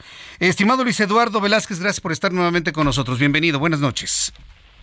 Buenas noches, Martín. Gracias por hablar de este tema tan importante en un día como hoy, un 25 de noviembre, que como tú sabes, se tiene que hablar de la violencia de género para generar un poco más de conciencia. Ahora, sí, esta conciencia pues se busca a través de una marcha como la que vimos el día de hoy. Tuve oportunidad de conversar con Amnistía Internacional, estuvo con nosotros Margarita Zavala, eh, en la televisión tuve a otras activistas muy importantes, Paulina Mosorrutia, y todas coinciden en la importancia de que tanto autoridades federales como locales sean las garantes de estos derechos que eliminen la violencia contra las mujeres. ¿Qué tan lejos o qué tan cerca estamos de ello?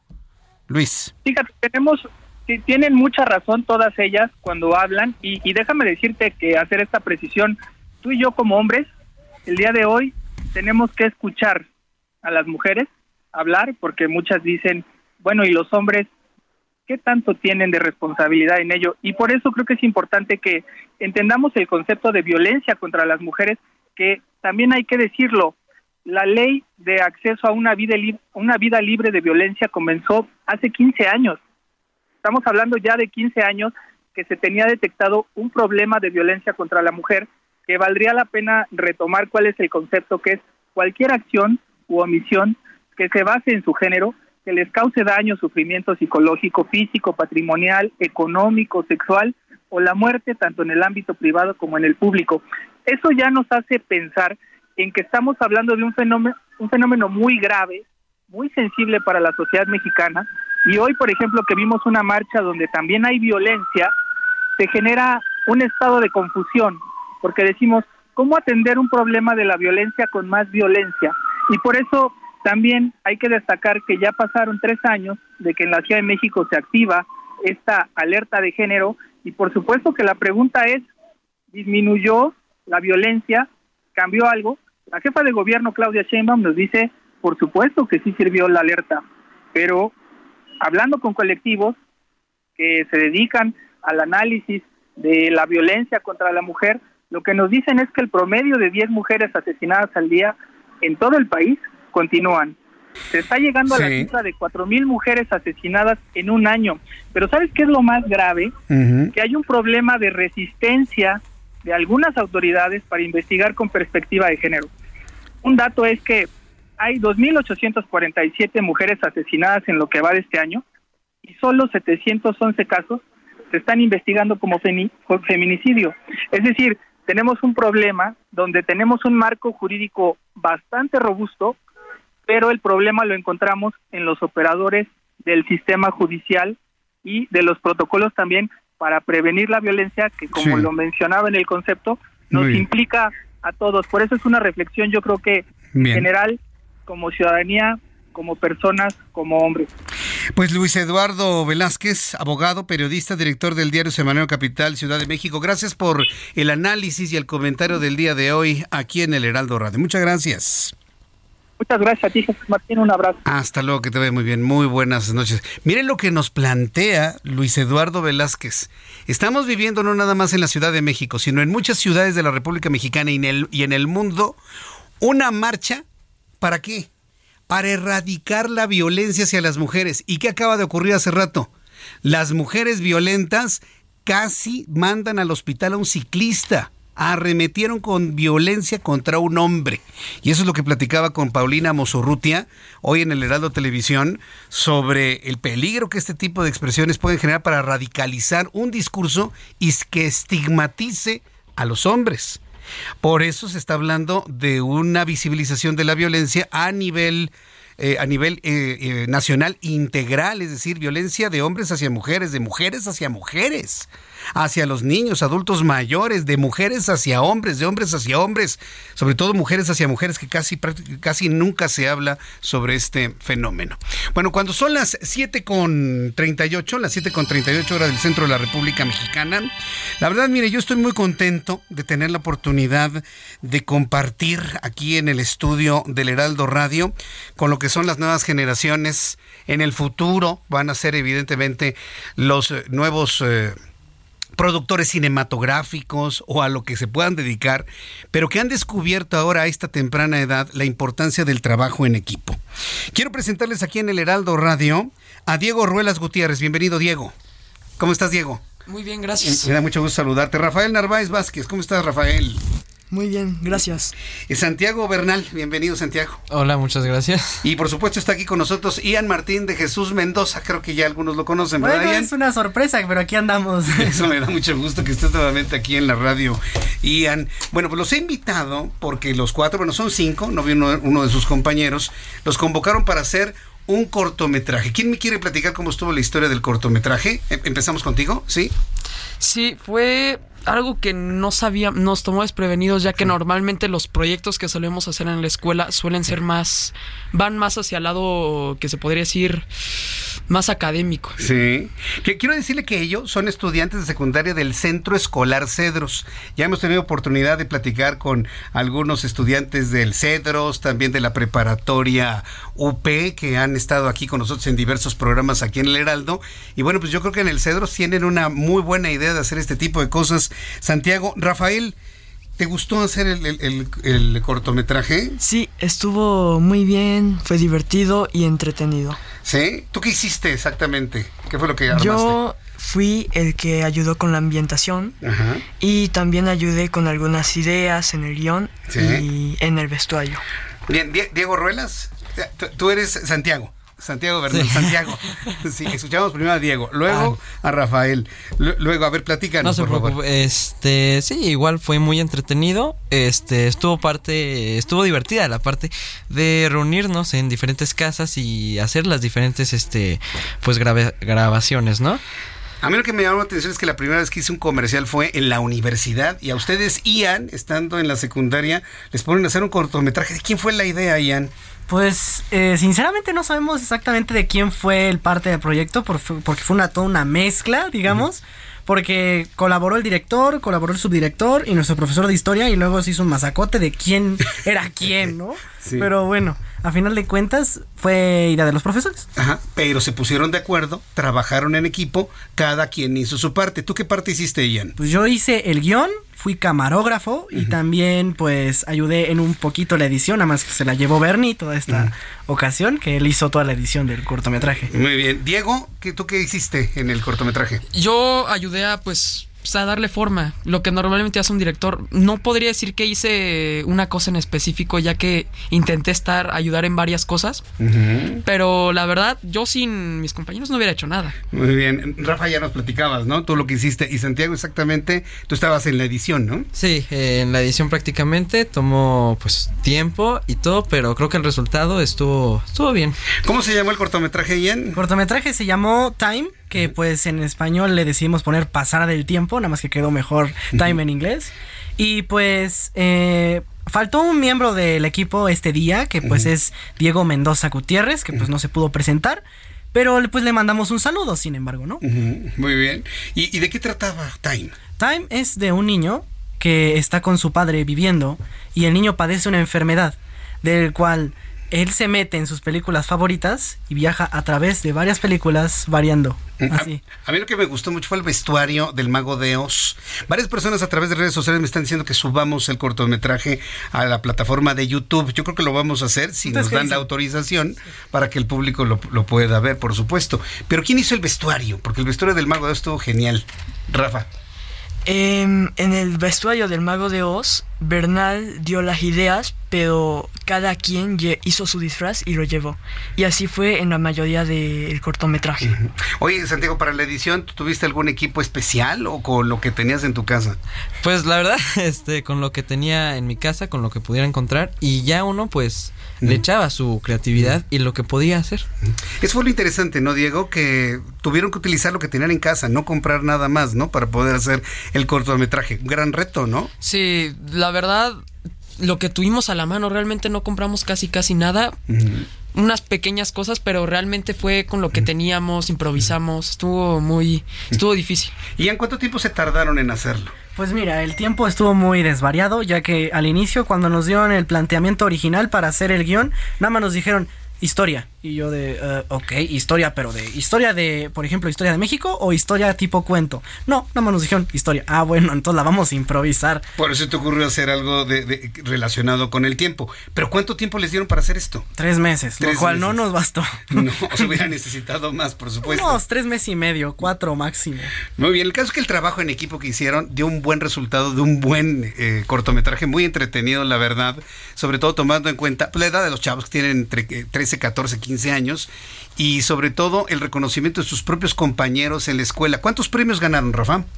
En total ganamos seis premios. Seis premios que es, es, un hito, ¿no? En, eh, porque creo que es la primera vez que se hace esto en el Centro Escolar Cedros, ¿verdad? Sí, nosotros fuimos los únicos nominados a todos y también hay que considerar que estos fueron los primeros Cedros Cadés en toda la escuela Cedros. Muy bien. Santi, ¿cómo te sientes después de un, logro así? ¿Qué les dicen sus compañeros? ¿Qué, ¿Qué, emociones se generaron en torno a ustedes? Pues cuando vieron el cortometraje nos felicitaron mucho y también a la vez este eh, cuando ganamos los premios, también algunos este, nos felicitaron por el trabajo que hicimos y el empeño. E, eso me parece muy bien. ¿Tú cómo te sentiste, Diego, después de que veías que salían y salían los premios y subían y demás?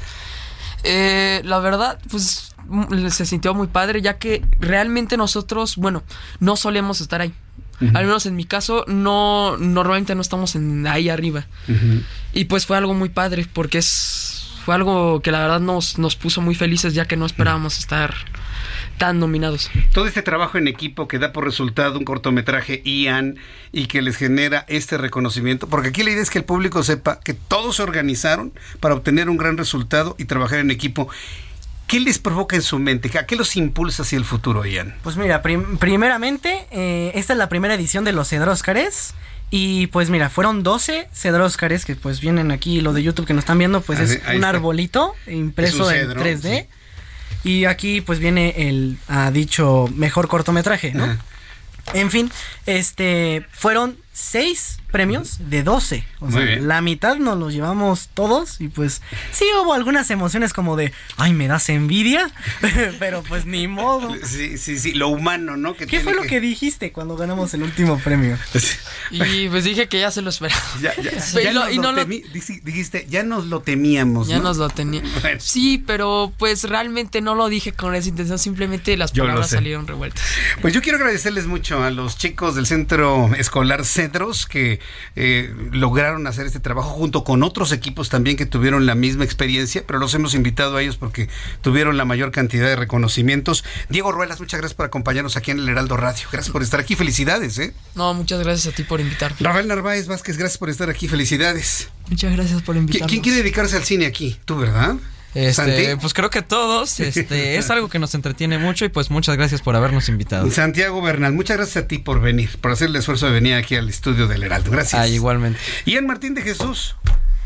Pues bueno. Espero verte próximamente aquí como todos los viernes. Pues mira, este, son muy raras las veces que vengo los viernes, pero pues aprovechar, ¿no? Aprovechar. Eso me parece muy bien. Gracias, Ian, por estar aquí con nosotros. Y gracias a los chicos del Centro Escolar Cedros y muchas felicidades por esos seis Cedróscares que ganaron con su cortometraje Time. Lo voy a subir a nuestras redes sociales para que lo puedan disfrutar también.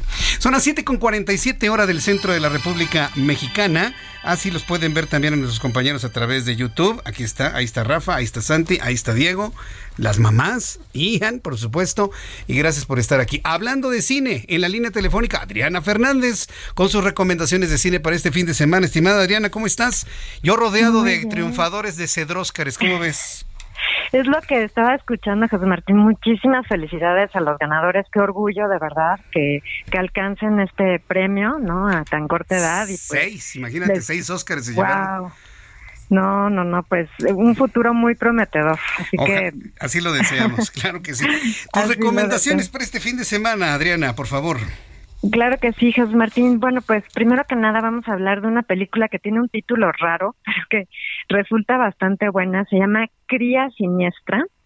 Es una película finlandesa de terror que nos habla sobre una familia aparentemente perfecta. Tiene una mamá muy guapa que todo lo pone en redes sociales. Ahí tiene su selfie stick y se está tomando fotos y tiene su blog.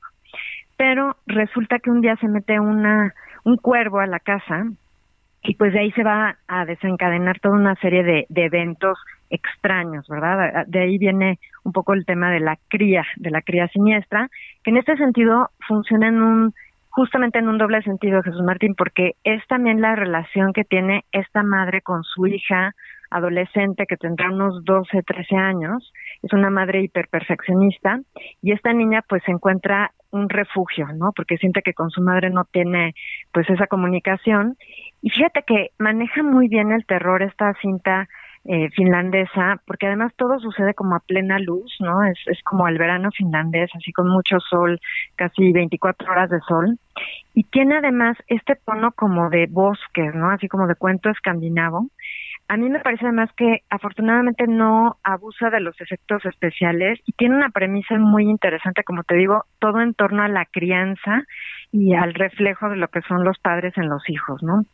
Entonces me gustó esta película, no tiene actores famosos, no tiene actores conocidos, es, te digo, como una, una cinta de, pues así pequeña, por así decirlo, es de una directora, además, es mujer la que la dirige, pero pues a mí me gustó y le voy a dar tres estrellas a esta película de Cría Siniestra. Cría siniestra. Muy bien. Segunda recomendación para este fin de semana, Adri.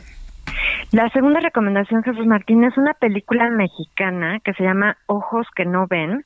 Esta película es de Alfonso Zárate y dirige a Arcelia Ramírez como una profesora eh, en una escuela primaria que un día eh, esta mujer está como deprimida, no la vemos al principio de la película así como deprimida, como decaída, y de pronto ve a un niño y como que lo reconoce, ¿no?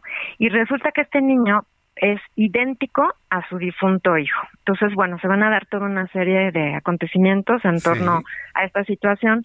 Y lo que es interesante de la película Jesús Martín es cómo nos manejan, sobre todo las dos terceras partes de la trama, que como que uno no sabe si es algo sobrenatural o esta pobre mujer de plano está loca, ¿no? O sea, como que podría ser cualquiera de las dos cosas. Pero está bien la película, digamos que al final se cae un poquito. Eh, me parece palomera, ¿no? Me parece una buena Mm. opción de cine mexicano. Sí. Y bueno, pues sobre todo bueno que haya cine mexicano, que hay que ver cine mexicano, porque pues como tú sabes últimamente pues está está difícil la situación en el en el cine mexicano. Oye, no va a haber ni entrega de premios Arieles, eh, ahora que lo mencionas, ¿eh? Hablando de la crisis, Sí. ¿no? Así es, así es, Jesús Martín. Fíjate que tristemente, eh, pues este gobierno no ha apoyado en lo más mínimo a todo el tema de la cultura. O sea, entre muchísimas otras cosas, ¿no? Como lo sabemos, se gasta muchísimo dinero en cosas que no sirven para nada. Y pues en el tema cultural, que es algo tan importante, y pues justo ayer se hizo una declaración por parte de Leticia Huijara, la presidenta de la Academia Mexicana de, de Ciencias y Artes Cinematográficas, diciendo que de plano no va a haber Ariel, porque el panorama pues pinta negro, ¿no? No se le ha pagado a la gente que metió ahí sus películas desde ese tiempo, hay familias que dependen de eso y pues no pueden avanzar. Terrible. Bueno, vamos a profundizar de ello en los siguientes días. Entonces, ojos que no ven, ya me dijiste que es Palomera. Sí, ya sé, Palomera igual estrellas y media. 2.5. Adri, yo te agradezco mucho tus recomendaciones para este fin de semana, lleno de fútbol, por cierto. Danos tu, cierto. tu cuenta de Twitter para que el público te pueda escribir y seguir en Twitter, por favor. Claro que sí, Jesús Martínez, arroba Adriana99, arroba Adriana99. Y te deseo, Jesús Martín, un cinematográfico y futbolístico y que gane México fin Sí, de semana. que gane México, ¿eh? Imagínate la hombrada, ¿no? Le ganan a Argentina y además lo eliminan del No, Mundial. Bueno, No, no, no. gracias, Adri. Un sueño, esperemos que nos cumpla. Que te vaya muy bien, gracias. Igualmente, Adriana Fernández, nuestra especialista en cine. Y viene para cerrar con broche de oro con el tema del fútbol, Roberto San Germán. Qué gusto saludarte, bienvenido a la distancia. ¿Qué andas en Qatar o por dónde andas tú, eh, mi querido Roberto? ¿Qué pasó, mi querido Jesús Martín? Ojalá, ojalá estuviera yo en Qatar, amigo mío, pero pues no nos mandaron. Aquí nos quedamos. no te mandaron. Para hablar de los deportes. Oye, mi querido. pues, Mañana es el día, hombre. ya, A ver. una de la tarde y hay algunos cambios en la alineación. Va a jugar con línea de cinco el Tata Martino. Ajá. Así que cambió, va a entrar el chavito Kevin Álvarez, es un gran lateral derecho que tiene Pachuca. Va a estar él y Néstor Araujo. Ujú. Van a estar ahí también con Montes. Va a estar y también va a estar Gallardo por el lado izquierdo y Moreno. Adelante en el medio campo puede entrar Andrés Guardado, Héctor Herrera y Luis Chávez.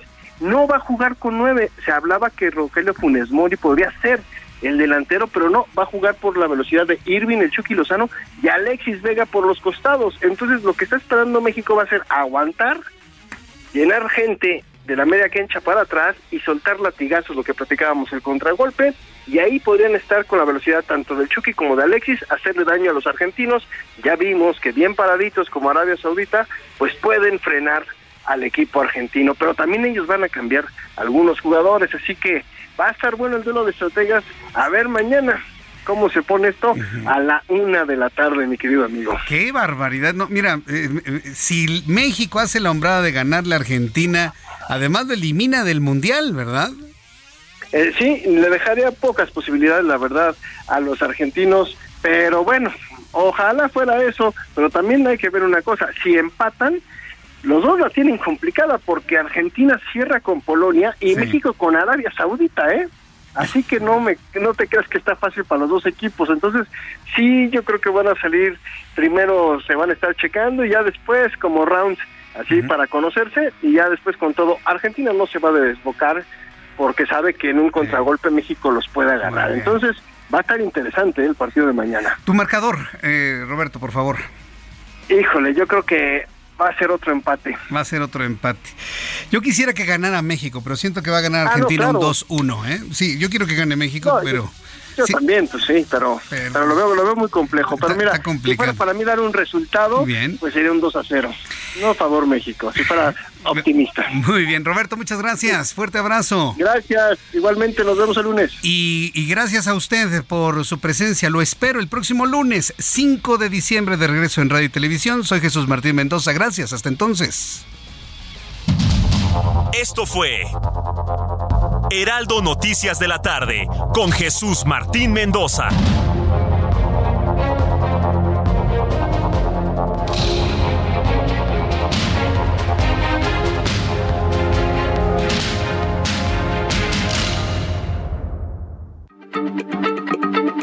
Heraldo Radio, la H se lee, se comparte, se ve y ahora también se escucha.